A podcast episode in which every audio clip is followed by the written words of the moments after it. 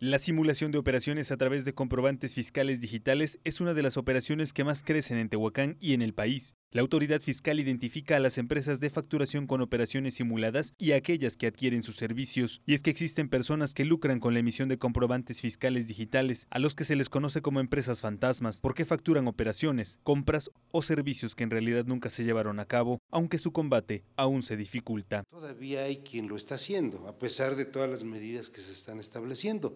¿Qué sucede? cada vez se sofistica más la manera de hacerlo, pero sí, que lo hayan logrado, yo creo que sí lo abatieron en un porcentaje muy alto. ¿sí? ¿Qué había pasado? Se abusó de, esta, de, este, de este esquema, de esta modalidad. Para que las empresas simuladas puedan prosperar en su negocio ilícito, deben tener, o al menos así se pensaría, saldo con pérdidas, pues con esta característica el ingreso que recibe por la emisión de factura no causará un impuesto a pagar porque tiene saldo a favor, o en su caso, pérdidas fiscales que amortigüen dicha factura. Se trata de una especie de cáncer financiero que involucra tanto a contribuyentes que realizan esas operaciones como al que las adquiere. Sí, hay medidas que afectan tanto a quien vende, que son a los principales que están persiguiendo, quien se dedica a vender las facturas, pero también afectan al que la compra, ¿verdad?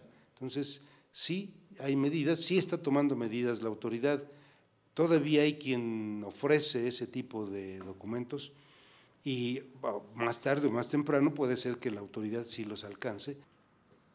La relación del ayuntamiento con empresas de actividad sospechosa ha sido recurrente. Hace algunos meses en Mega Noticias documentábamos la contratación de al menos 18 elementos de policía privada al servicio de la comuna. Operaban justamente en este domicilio de la 10 Poniente y Vía Puebla. Después fueron despedidos de manera injustificada y sin un finiquito de por medio, al menos real. Hoy la empresa ya no existe, se ha ido prácticamente y la dirección se encuentra completamente vacía.